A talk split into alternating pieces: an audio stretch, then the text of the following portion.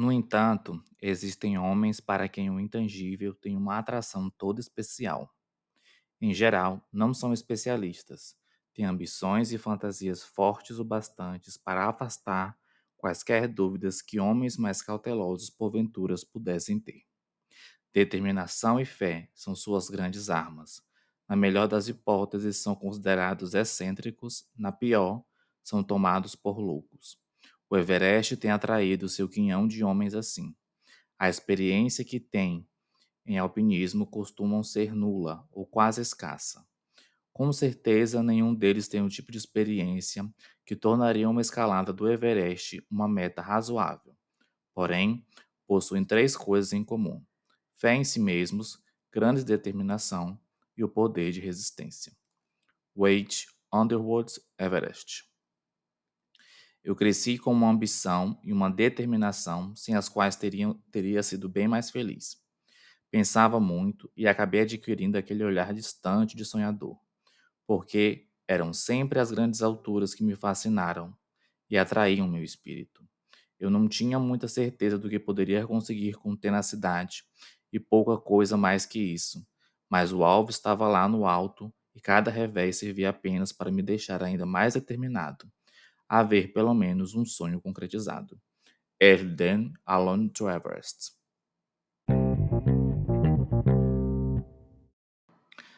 Bom dia, boa tarde, boa noite, caros ouvintes. Meu nome é Breno Benício e nós estamos no primeiro episódio do Teimosia Literária em 2024.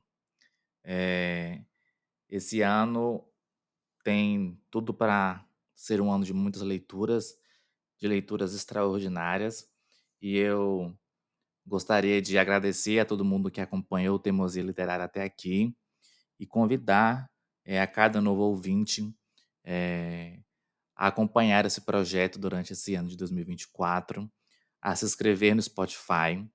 É, batemos mais de 20 inscritos no final do ano passado e temos muitas e muitas leituras em vista pela frente. Antes de falar um pouquinho sobre o livro de hoje, é, eu queria dar, deixar um recado. É, no meu Instagram, arroba Breno Bebeto, eu fiz uma pro, proposição de seis livros a serem lidos durante o ano de 2024.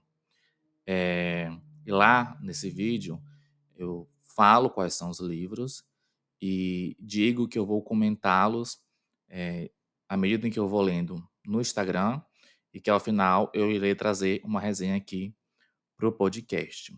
É, o livro de janeiro e fevereiro é, foi escolhido por mim e é nada mais, nada menos do que a Eneida de Virgílio. É, já estou começando a leitura. É um poema épico, é, de uma leitura um pouco mais demorada, em razão da sua linguagem, mas que eu vou atualizando vocês e lá no Instagram e vou trazer uma resenha aqui ao final do mês, ao final do mês de fevereiro. Então, sem mais delongas, vamos para a resenha do livro de hoje.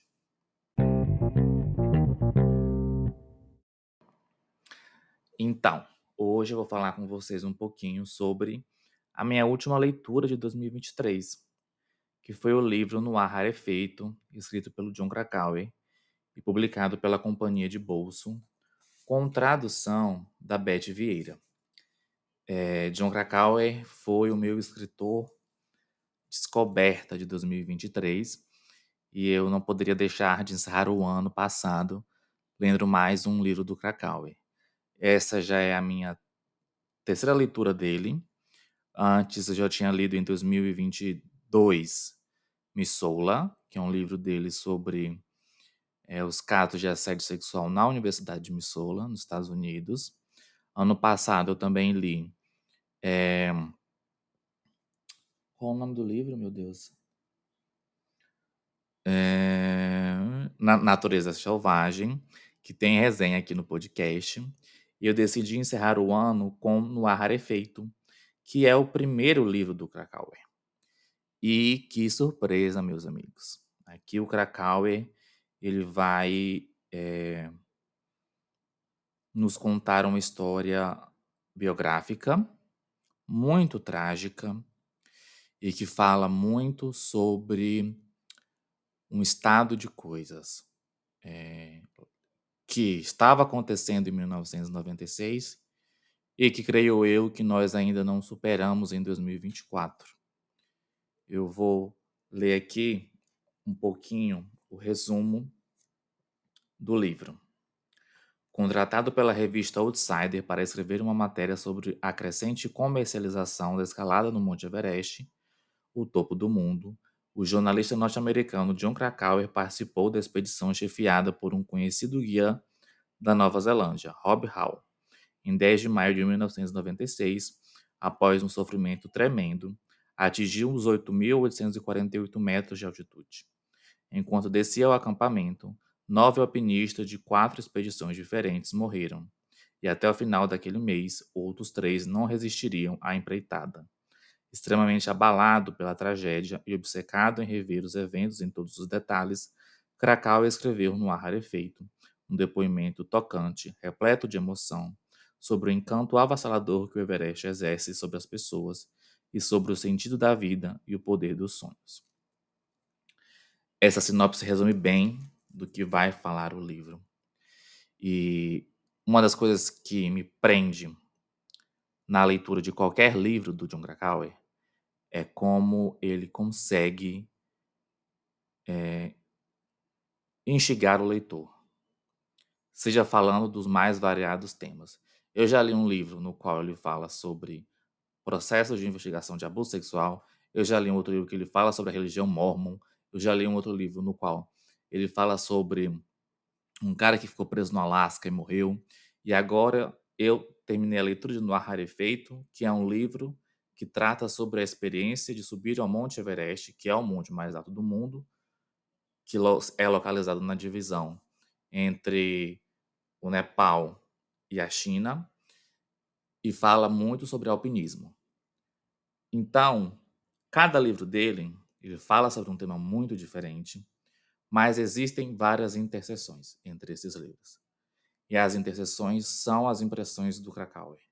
O Krakauer, ele não é o tipo de narrador ou de escritor que se omite na hora de reportar ou de contar uma história. Ele está sempre presente ali. Aqui, no livro no ar Efeito, não tinha como ele não estar presente, porque ele vai relatar justamente um acontecimento da vida dele. É, em 1996, ele é convidado por, pelo Rob Hall, que é um grande alpinista altamente conhecido naquela época, para fazer uma matéria para a revista Outsider, no qual Krakauer já era jornalista, e que é focada justamente nesse público de esportes radicais. E o Krakauer aceita esse desafio e parte rumo ao Everest no começo de 1996. É... E, cara, é um livro muito doido. Porque o próprio esporte, alpinismo, é algo muito controverso e algo muito complexo de se pensar. O Krakauer aqui, contando a história do que ele passou ao subir ao Monte Everest, ele vai intercalar com diversos relatos de outras viagens ao Monte Everest, bem-sucedidas ou não, com diversos é, fun facts, não, fatos, sobre o esporte alpinismo, e você fica se perguntando que tem doido para tudo no mundo. Como é que alguém submete a essas coisas? Pelo menos foi isso que eu fiquei pensando muito. Eu sou uma pessoa completamente sedentária.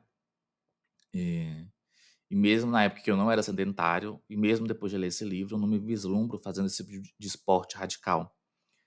E ver o que essas pessoas se submetem. É, e com prazer, é uma experiência bastante instigante, para dizer o mínimo. Então, eu comecei essa leitura é, bastante intrigado para o que o Krakauer iria contar. E mais uma vez, ele faz uma introdução é, extremamente honesta e arrasadora sobre a história que ele vai contar. o Krakauer ele vai dedicar esse livro às seguintes pessoas. Eu vou ler aqui para vocês. Para Linda, que é a esposa dele, que permaneceu viva, e em memória de Andy Harris, Doug Hansen, Rob Hall, Yazuko Namba, Scott Fisher, Nigarawa Topsy Shepa, Chen Yu Bruce Howard, Lobsang Jangu Sherpa, que foram as pessoas e os colegas de escaladas, de escalada do Krakauer que não sobreviveram à descida do Monte Everest. O Krakauer, ele aceita esse desafio e ele é mandado pela revista para o Everest, muito para, como jornalista, contar e fazer uma análise do estado de coisas que estava acontecendo ali no Everest. O Monte Everest, como é sabido, é o monte mais alto do mundo. Ele tem mais de 8 mil metros é, de altitude. Em meados dessa época, de 1995 e 96, um fenômeno é, muito estranho se abatia pelo Everest. E qual o nome desse fenômeno? Capitalismo.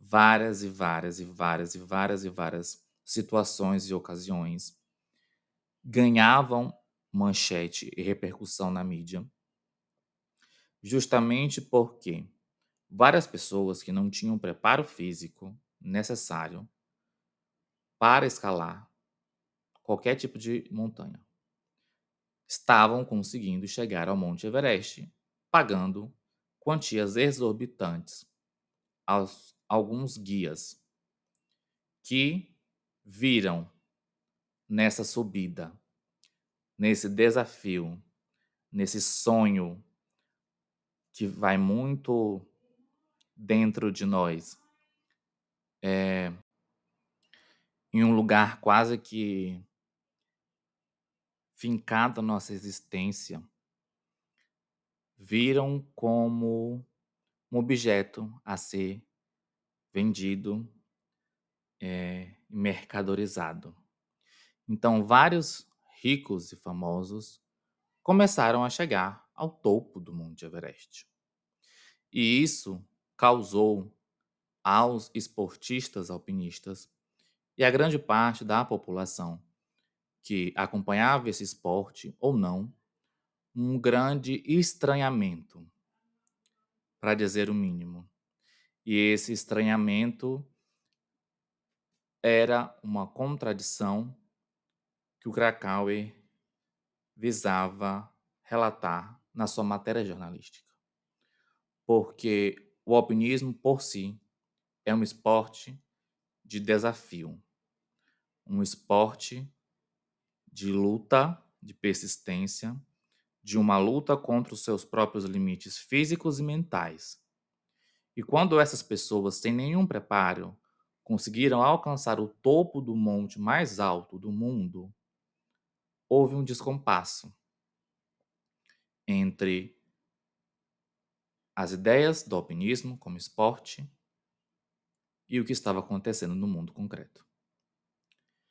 E o Krakauer, ele vai e aceita essa missão justamente para tentar entender é, o que está acontecendo ali, né? Nesse ano de 1996 e nessa subida ao Monte Everest. Como que pessoas totalmente despreparadas conseguiam chegar ao topo do cume mais alto do mundo, atravessar um processo de aclimatação de altitude, um processo de dor, sofrimento, de uma maneira muito fácil. Então ele resolve por aceitar essa missão e partir rumo a essa subida no Monte Everest. Só que as coisas não dão muito certo. ele já começa o livro no prefácio falando sobre as perdas que aconteceram é, com os colegas dele de subida nesse fatídico dia 10 de maio de 1996. É, os falecidos, principalmente o Rob e o Fischer, eram dois líderes de expedições muito experientes, que já tinham subido ao Everest diversas vezes, mas que acabaram por falecer em razão de uma tempestade de neve que os deixou completamente ilhados e perdidos. E mesmo com toda a experiência, toda a expertise, com todos os aparatos tecnológicos, essas pessoas não conseguiram voltar dessa subida do monte mais alto do mundo. E o Krakauer, ele consegue voltar para casa para contar essa história para a gente.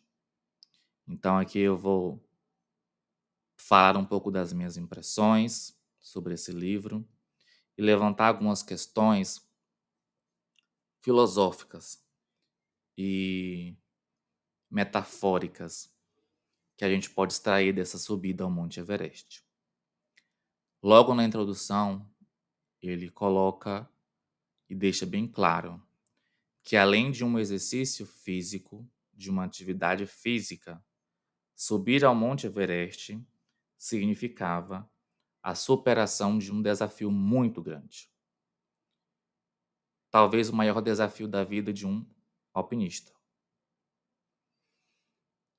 Trazendo para nós que não somos praticantes do esporte, o que nós podemos extrair disso?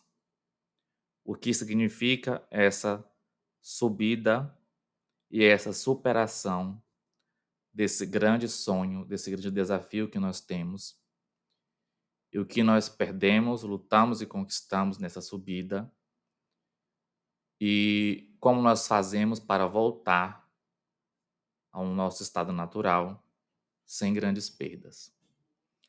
Então, é isso que eu vou discutir um pouquinho agora com vocês. Subir ao Monte Everest não é uma empreitada nada fácil. É, o Krakauer, ao contar essa história, ele vai também nos inserir na descoberta do pico mais alto do mundo, que ocorreu em meados dos anos 1850 por ingleses e que só foi realizada mais de um século depois, em 1958, quando é, após diversas e diversas tentativas de chegar-se lá, é, dois britânicos, não, um, minto, um britânico e um cidadão do Nepal conseguiram alcançar o topo do Monte Everest. Então, entre a descoberta desse lugar mais alto do mundo e o ser humano conseguir chegar lá, se passaram mais de um século. E o que isso quer dizer? Que é difícil pra cacete chegar no Monte Everest. É uma coisa assim completamente louca. Cada página que eu li desse livro, eu ficava, meu Deus, esse povo é doido. Esse povo não bate bem da cabeça, esse povo que faz alpinismo manda matar, porque são pessoas completamente fora de si. Não é um processo, mesmo com todas as tecnologias e as facilidades, fácil.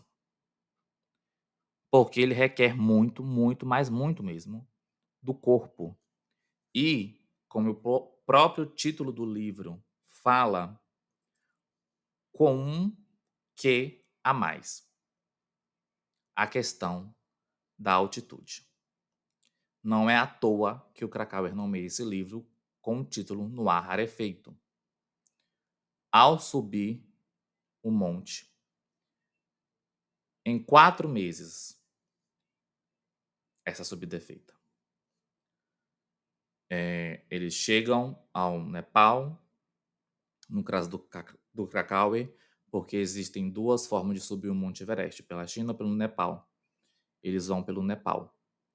Eles chegam ao sopé e enfrentam durante quatro meses uma subida a quatro pontos de altitude, justamente para se aclimatarem, para se acostumar com o ar do local, um ar carente de oxigênio, que causa no ser humano diversos e diversos diversos efeitos colaterais.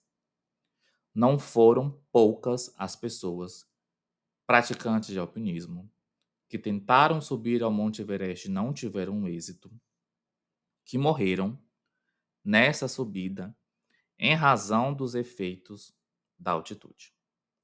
Sejam eles hemorragias no pulmão, no cérebro, coágulos, é, a própria o ar se tornar rarefeito causa diversas dissociações é, no cérebro humano. É, você não consegue pensar e raciocinar de uma forma normal, é, como se você estivesse em uma, em uma altitude normal, né, ao nível do mar. Então, são vários os fatores que dificultam pra cacete essa subida desse morro. E mesmo assim, a cada ano, mais e mais pessoas tentavam vencer esse desafio. E é isso que o Kakauer também vai falando no começo do livro. Que a subida ao Monte Everest se tornou, antes de uma superação de obstáculos para o indivíduo como pessoa, se tornou um status, um troféu, para ser mostrado para a sociedade. O Krakauer se dirige ao Monte Everest em um momento no qual diversos americanos e europeus conseguiram e tiveram êxito ao subir o Monte Everest e se vangloriavam de ter conseguido escalar o monte mais alto do mundo sem nenhum tipo de preparo físico. E ele, como é um alpinista, é, desde criança, ele nunca tinha subido a montes é, e enfrentado essa questão da altitude, mas ele sempre praticou o esporte alpinismo. Ele via com muito é, nojo, misturado com revolta, esses atos. Porque você vai ver que o próprio esporte ele fala fala muito sobre quest essa questão de superar obstáculos físicos e mentais. E essa grande chegada de pessoas ao lugar mais alto, facilitada pelo dinheiro que elas tinham, comprometia muito o espírito do esporte alpinismo. E o Krakauer vai contar sobre essa expedição de 1996, no qual ele é enviado e que tem como líder o Rob Hall.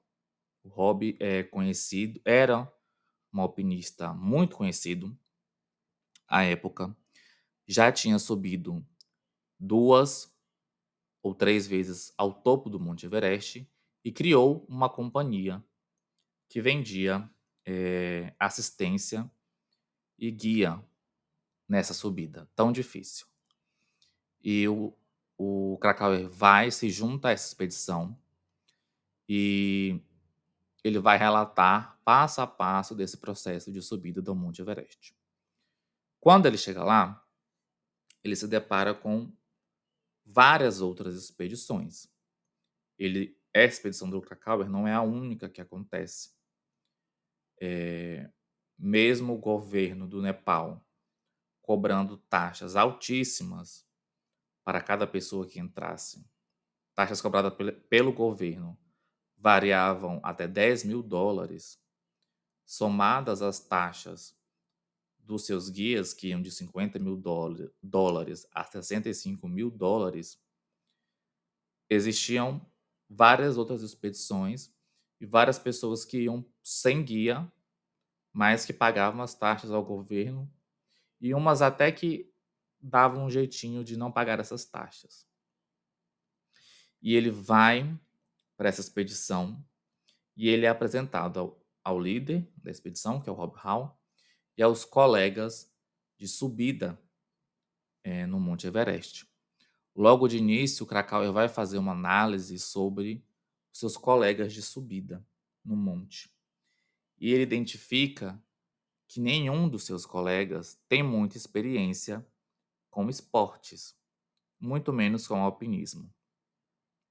A maioria deles são homens brancos, bem-sucedidos, que aparentemente estão em um, uma crise de idade ou de identidade e que vem nessa subida ao Monte Everest como uma oportunidade de catarse, por assim dizer. É uma coisa muito creepy, só você lendo para você ver. E ele vai fazer a análise dessas pessoas e ele vai notar que elas não estão ali para praticar um esporte, mas para ter um status. E com o passar do tempo, ele acaba mudando a sua visão sobre a grande maioria dos seus colegas, mas fica muito esse questionamento. Na outra equipe, liderado pelo Fischer, que vai acompanhar é, a equipe do Hobby, são as duas principais equipes. É, existe uma socialite que está nessa equipe do Fischer. E, assim, é uma coisa escabrosa. Ela leva para essa subida ao Monte Everest fitas, DVDs, televisão, roupas, é, revistas, jornais, é, materiais para fazer matérias. Aquela típica dondoca norte-americana descolada da realidade e que já tinham tentado no ano anterior subir ao Monte Everest, mas não tinha conseguido, está lá mais uma vez para tentar a tão chegada subida ao topo. E com o passar do tempo, o Krakauer ele vai dando diversos pontos de vistas e vai mostrando um pouco mais da equipe que compunha tanto a expedição do Hobby como a expedição do Fischer. E nós vamos ver que para se chegar ao Monte Everest, é necessário muito trabalho e muito apoio, principalmente dos Shepherds, que são é, os moradores e os nativos daquela região do Nepal. E como eles são é, tratados de uma forma bastante controversa e pagos de uma forma bastante sem vergonha, para dizer o mínimo, por esses exploradores, para carregarem peso, é, os equipamentos, o oxigênio, para que esses ricos chegassem ao topo do Monte Everest. Então, ele vai contando a história de cada um dos seus colegas de expedição, as dificuldades que eles vão enfrentar nessa subida ao Monte Everest, que, como eu falei para vocês, é uma subida que demora em média quatro meses, porque a altitude causa diversos efeitos colaterais é, em cada pessoa. E se faz necessário fazer uma subida lenta para que o corpo se acostume com a falta de oxigênio nas altas altitudes. O Krakauer vai fazer cenas de descrição de sofrimentos físicos tenebrosas à medida em que ele sobe o Monte Everest. Quando ele vai subir do, do, da primeira, do bloco 1 para o 2, ele quase vai de base. Ele sente uma dor de cabeça excruciante uma dor nos olhos terrível. E o mais louco que eu falei, cara, como é que esse homem conseguiu completar essa missão? Nessa segunda fase, ele começa a tossir muito, porque é, vai ficando frio à medida que você sobe, né? E, e o Everest por si só já é um lugar frio. E de tanto tossir, ele quebra uma vértebra dele. E a cada tossida, ele fala que parecia que ele estava levando uma facada. Ele passa mais dois meses e meio com essa dor, mas ele não volta. E é muito louco você ler isso, porque ao mesmo tempo ele vai contar sobre uma febre do Everest. Um estado mental que encobre essas pessoas que se veem nessa missão de subir ao Monte Everest, que parece que distancia elas de toda dor ou sofrimento físico que elas estejam sofrendo e que as blinda e as faz arriscar a vida delas para chegar a esse objetivo. É, o Krakauer vai contar exemplos e exemplos e exemplos de colegas que perderam mão, perderam pé, perderam dedo, perderam visão, é, quebraram costela e estão tentando fazer uma segunda ida ao Monte Everest. Porque, como ele mesmo fala no livro, essa subida, para muitas pessoas, é como se fosse o maior desafio da vida delas. Ele é acompanhado por alguns colegas que, na expedição do ano anterior, de 1995, não conseguiram chegar ao cume por pouquíssimo, por 50 metros. Eles tiveram que regressar. E esses colegas, por diversas vezes, falam que eles têm duas opções nessa vez, de 1996. Ou voltar para casa, ou continuar a subida. E possivelmente morrer. E um deles chega a falar no livro que ele optaria pela segunda. Então, assim, é um ato humano que não suporta a lógica é um ato humano de muita dor, de muito sofrimento, e que, mesmo com todas as benesses da tecnologia, a questão do apoio dos Sherpas, é, no, levando peso, cozinhando para eles, os, os ajudando, os guiando, não é fácil do mesmo jeito. E você vê como algumas pessoas realmente levam muito a sério certos desafios dentro da sua vida. E aqui eu não estou falando especificamente do Everest, mas estou usando o Everest como uma metáfora sobre alguns sonhos que nós temos e sobre algumas perspectivas ou não perspectivas que nós temos se não realizarmos esses sonhos. Muitas coisas e muitos sonhos carecem de muito sacrifício. E no decorrer dessa caminhada para alcançar esse sonho, nós sofremos diversas perdas, tanto físicas como emocionais. E chega um momento dessa caminhada que nós meio que ficamos com essa tal febre do Everest. As coisas começam a acontecer com a gente por mais graves que elas sejam, elas não nos fazem desistir daquele sonho.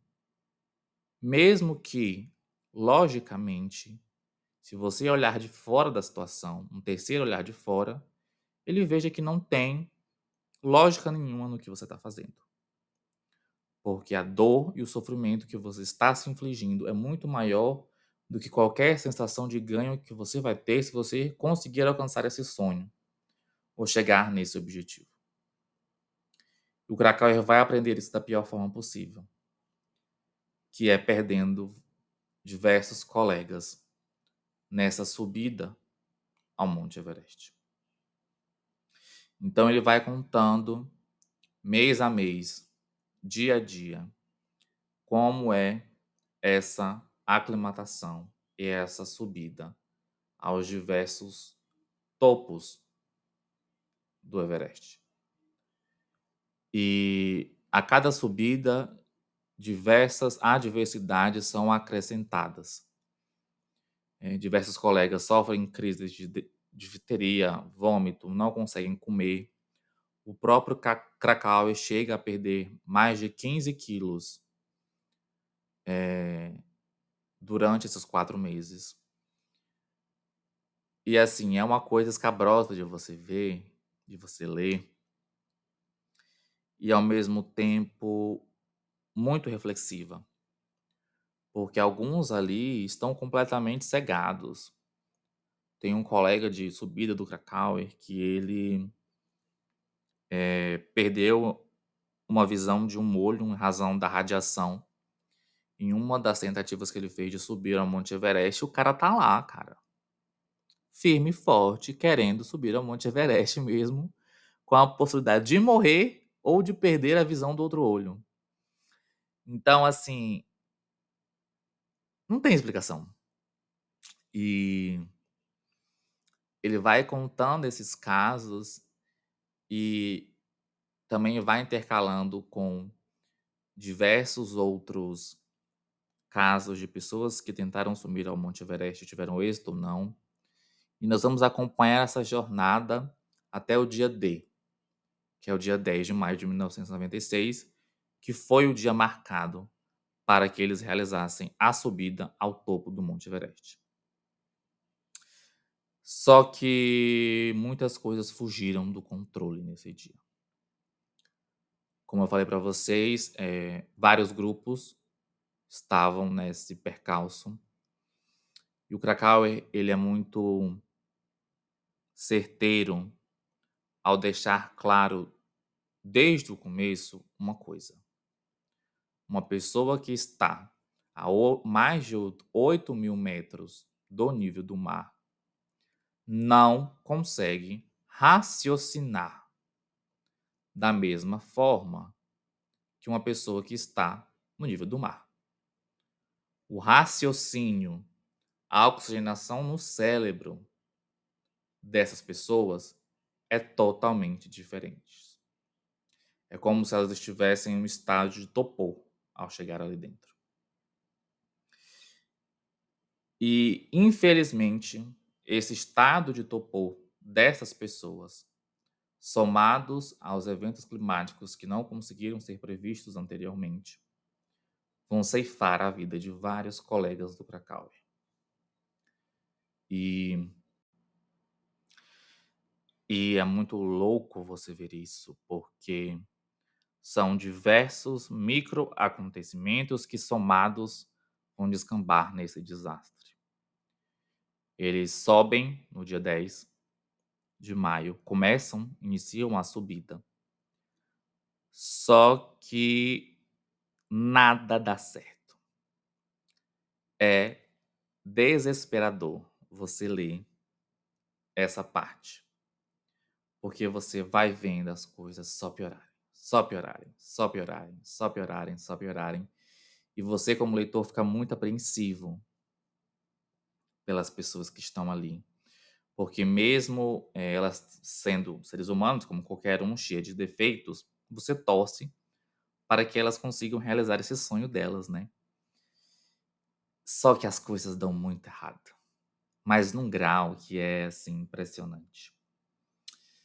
Por exemplo, é, desde sempre, sempre, é definido um horário no qual, se os escaladores não estiverem no topo, eles têm que descer.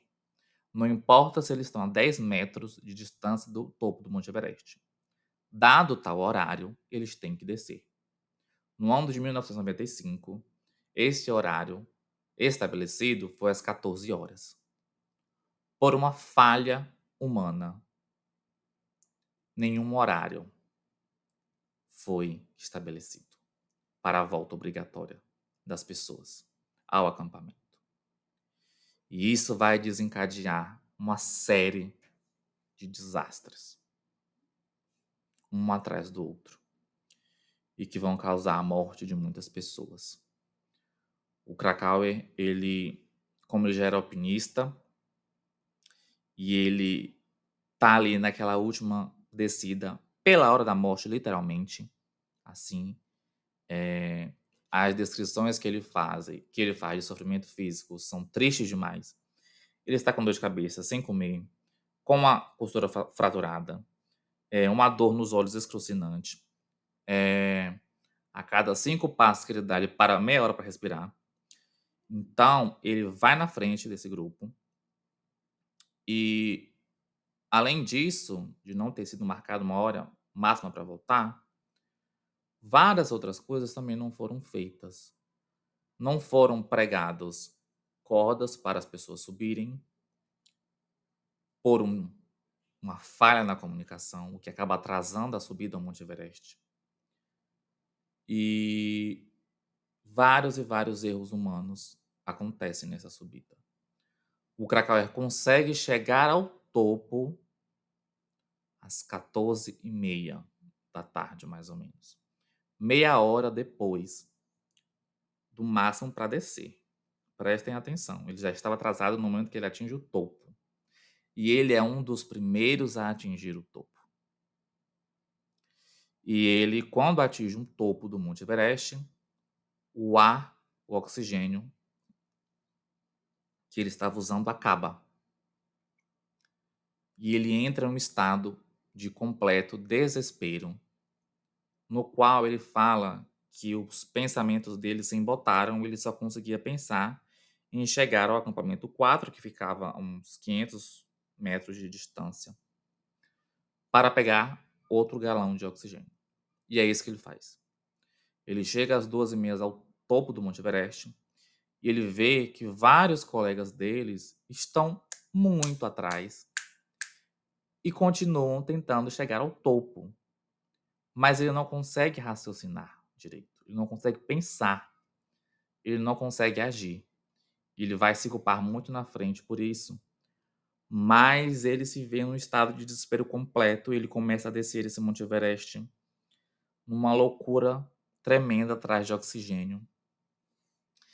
E você fica desesperado junto com ele.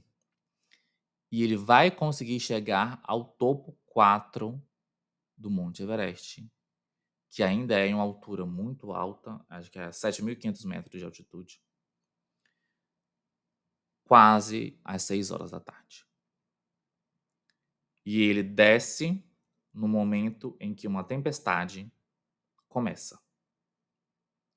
E é essa tempestade, que não foi prevista, que acaba tirando a vida de tantas pessoas. Para você ter uma ideia, essa descida do cume ao ponto 4, ela demora em média 45 minutos. E o Krakauer levou mais de três horas para chegar lá. Então, foi uma situação no qual a natureza se impôs ao homem. O Robin, que era o líder dessa expedição, ele sempre falava que uma hora ou outra um desastre muito grande ia acontecer. Mas ninguém nunca imaginava que esse desastre ia acontecer justamente com a equipe do, do Hobby, que era a equipe mais preparada tecnicamente. E foi isso que aconteceu. Apenas o Krakauer e um instrutor do Hobby conseguem descer ao pico 4 naquele dia. O próprio Rob Hall, que era um alpinista altamente conhecido, de uma expertise enorme, chega ao topo do Monte Everest às 4 horas da tarde e fica preso lá em cima por causa da tempestade de neve. E isso acontece não só com ele, mas também com Fischer, que era o líder da outra expedição, que também era um homem super experiente. E essa inimaginável tempestade acaba ceifando a vida de diversas pessoas do grupo do Krakauer. E o Krakauer só vai saber disso, do desastre que aconteceu, no outro dia.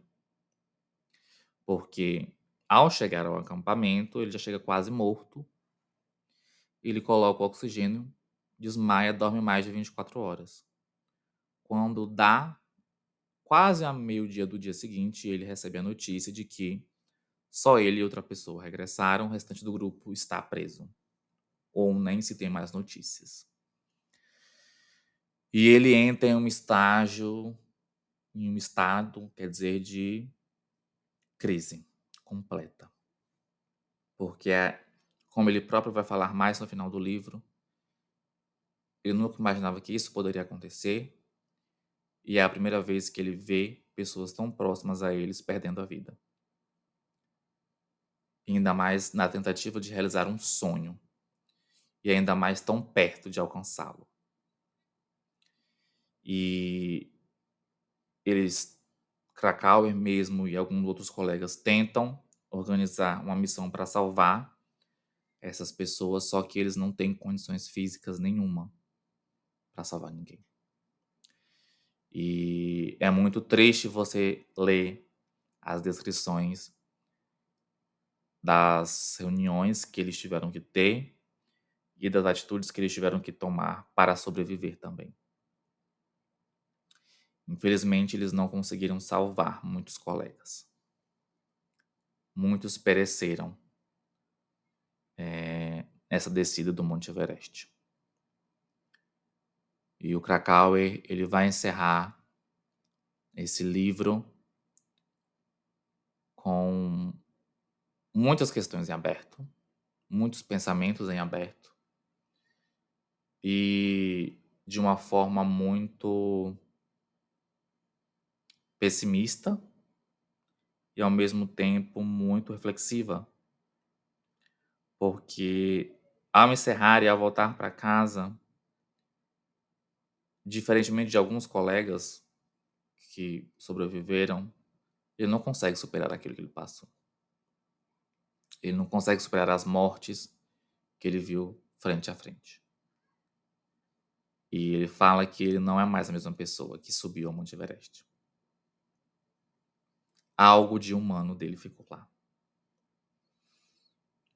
Essa subida ao cume mais alto do mundo cobrou um preço de alma, um preço de existência do Krakauer muito grande. E você consegue ler e sentir isso na escrita dele. E você se pergunta até onde a gente pode ir para realizar os nossos sonhos sem comprometer a nossa vida. Eu li, eu terminei de ler esse livro justamente na virada de ano e foi essa e esse o maior pensamento que eu tive.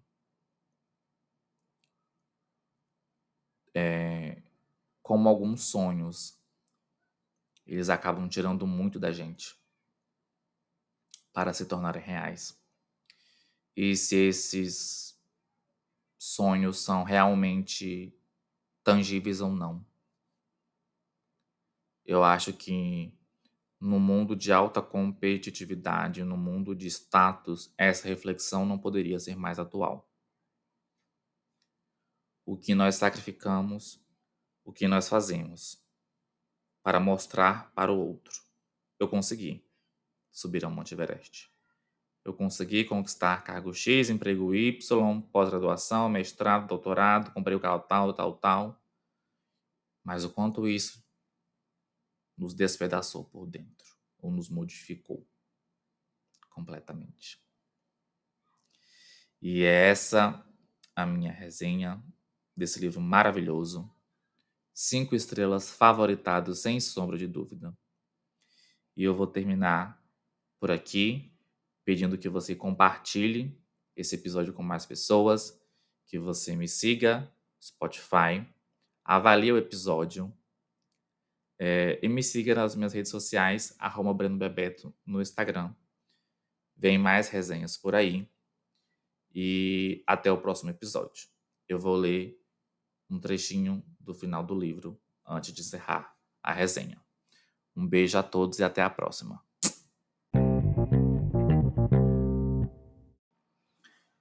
Reconheço que os leitores, em geral, saem perdendo quando um autor escreve como um ato de catarse, como eu fiz aqui.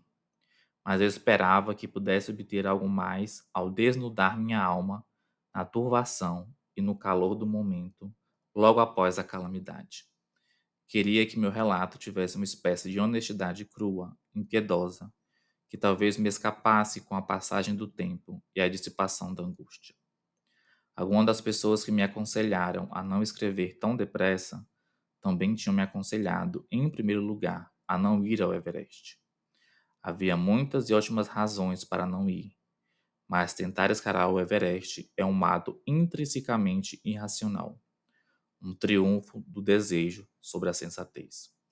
Qualquer pessoa que contemple tal possibilidade com serenidade está quase que, por definição, além do alcance de argumentos racionais. A verdade é que eu sabia que não deveria ir, mas fui assim mesmo. E, ao ir, acompanhei de perto a morte de pessoas boas. Isso é algo que talvez permaneça em minha consciência por muito tempo. John Krakauer, Seattle, novembro de 1996.